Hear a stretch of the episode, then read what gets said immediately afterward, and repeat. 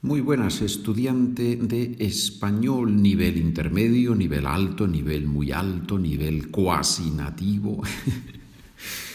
muy bien. Bueno, vamos a ver. Hoy qué tenemos? Hoy mm, teníamos que tener, teníamos que tener la continuación del análisis de las frases de la historia que te había contado. Pero vamos a introducir un pequeño cambio y en este episodio vas a escuchar una conversación, una conversación que mi hermana María y yo mm, preparamos, nosotros preparamos una serie de conversaciones que están en los capítulos del 1 al 100 de este podcast. Ya sabes que a partir del 101 este es el de nivel intermedio, pero del 1 al 100, en el inicial, preparamos una serie de conversaciones. Y queda esta, esta es la última de esas conversaciones, que es un poco más avanzada.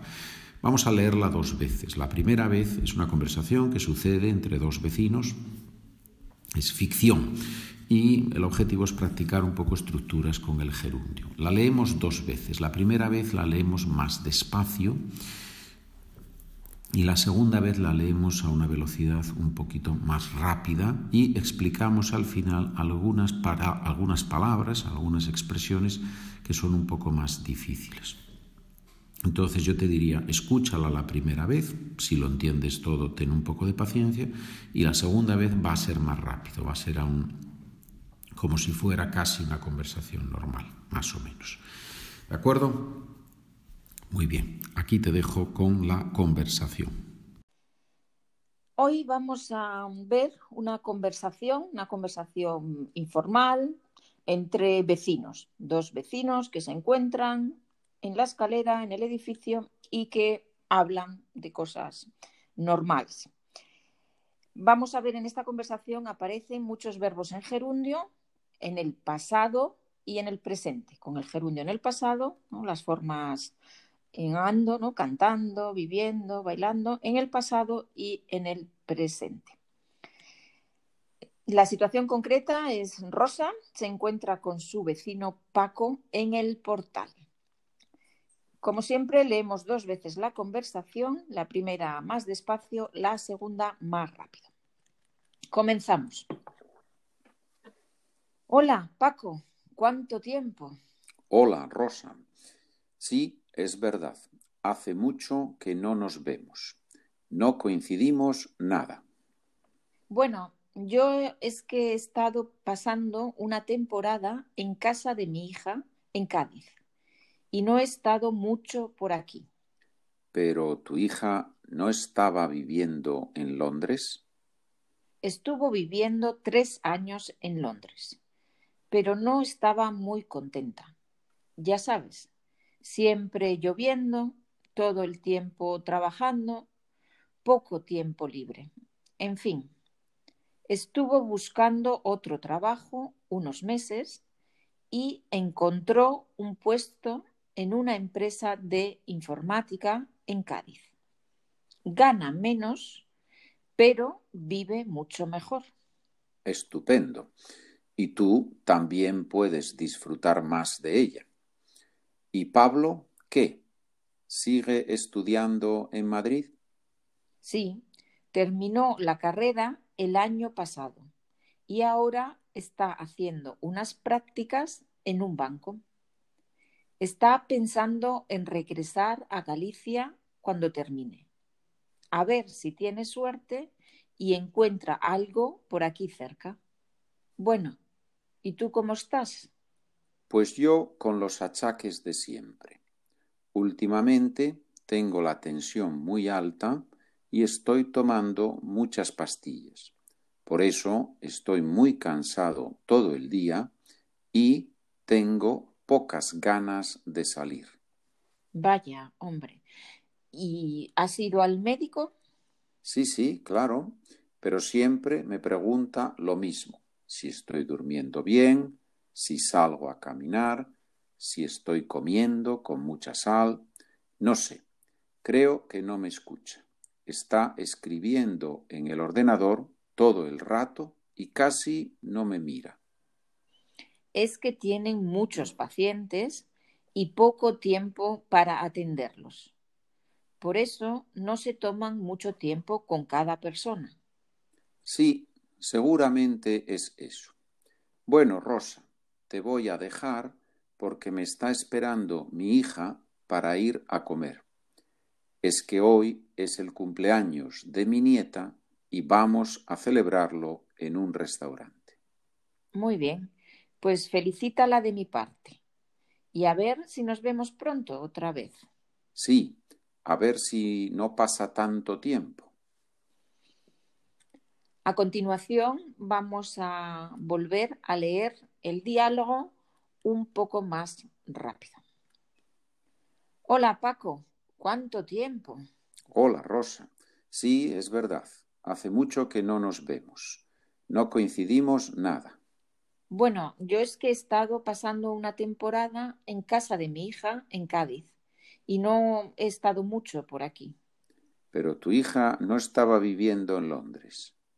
Estuvo viviendo tres años en Londres, pero no estaba muy contenta ya sabes, eh, siempre lloviendo, todo el tiempo trabajando, poco tiempo libre, en fin.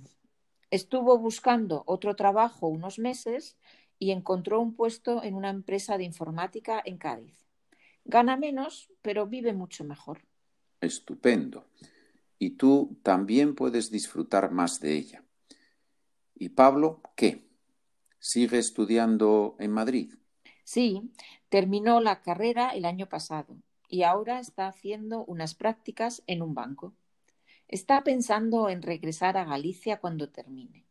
A ver si tiene suerte y encuentra algo por aquí cerca. Bueno, ¿y tú cómo estás? Pues yo con los achaques de siempre. Últimamente tengo la tensión muy alta y estoy tomando muchas pastillas. Por eso estoy muy cansado todo el día y tengo pocas ganas de salir. Vaya, hombre, ¿y, has ido al médico? Sí, sí, claro, pero siempre me pregunta lo mismo. Si estoy durmiendo bien, si salgo a caminar, si estoy comiendo con mucha sal. No sé, creo que no me escucha. Está escribiendo en el ordenador todo el rato y casi no me mira. Es que tiene muchos pacientes y poco tiempo para atenderlos. Por eso no se toma mucho tiempo con cada persona. Sí, seguramente es eso. Bueno, Rosa, te voy a dejar porque me está esperando mi hija para ir a comer. Es que hoy es el cumpleaños de mi nieta y vamos a celebrarlo en un restaurante. Mm, muy bien, pues felicítala de mi parte y a ver si nos vemos pronto otra vez. Sí, a ver si no pasa tanto tiempo. Muy bien. Por último, vamos a, a ver algunas palabras del vocabulario, vamos a explicar algunas palabras que quizás eh, les son útiles. ¿Con qué empezamos? Muy bien, al principio eh, la persona dice que está pasando una temporada en casa de su hija. ¿Qué es una temporada? Sí, una temporada es un periodo de tiempo un poco largo, ¿no? Pueden ser unas semanas o unos meses. Pasar una temporada en algún sitio ¿no? Pues es un, es, no es un día o dos, sino son un poco más de tiempo, ¿no? Varias semanas o quizás un mes o, un poco más. Muy bien. Y después, cuando la señora habla de su hijo, dice que tenía eh, poco tiempo libre. ¿Qué es tiempo libre? Sí, el tiempo libre es el tiempo en el que no trabajamos, ¿no? Es el tiempo que tenemos para hacer las actividades que nos gustan, para hacer deporte, para ver la tele, para leer, ¿no? El tiempo libre, el tiempo en el que podemos hacer otras cosas que no son trabajar. Muy importante el tiempo libre. Sí, sí, fundamental. Bueno, y después dice la persona que esa chica gana menos, pero vive mejor. ¿Qué es eso de ganar menos o ganar? También muy importante, ganar. Ganar significa em, el dinero que em, tenemos por un trabajo. Cuando trabajamos, ¿no? recibimos un dinero, ganamos un dinero. ¿no? Ganar dinero significa obtener dinero. Gana menos, ¿no? tiene menos dinero, recibe menos dinero, pero vive mejor. Ajá. O sea, es el salario de una persona. Sí, es el salario, el dinero que llega a final de mes. Perfecto, estupendo. Y un poco después sale la palabra prácticas, ah. prácticas en un banco. ¿Qué son las prácticas? Sí, es la expresión hacer unas prácticas en plural, ¿no? Hacer unas prácticas. Em, después del estudio, normalmente, ¿no? Pues podemos tener un trabajo que no es un trabajo fijo, ¿no? Es un trabajo, digamos, para practicar, para aprender, ¿no? Y ese trabajo se dice hacer unas prácticas. Puede durar unos meses o un año, ¿no? Más o menos y es lo que hace mucha gente joven después de la universidad, hacer unas prácticas. Perfecto. Y más adelante la persona mayor dice que sigue con, dice, con los achaques de mm, siempre. ¿Qué es eso de los achaques? Pues achaques es una palabra que utilizamos mucho, pero que no es muy conocida, ¿no? No, no se ve mucho en los textos. Em, achaques son esas pequeñas cosas de salud que empiezan a fallar con los años. Cuando uno cumple años, ¿no? Pues empieza a doler un poco el brazo, o un poco la espalda, o la tensión está un poco alta. Siempre hay algo, ¿no? Esas pequeñas cosas son los achaques. Los achaques. Muy bien. La conoces, ¿no? sí, sí, yo, yo empiezo con los achaques también ahora, sí, por desgracia. Muy bien.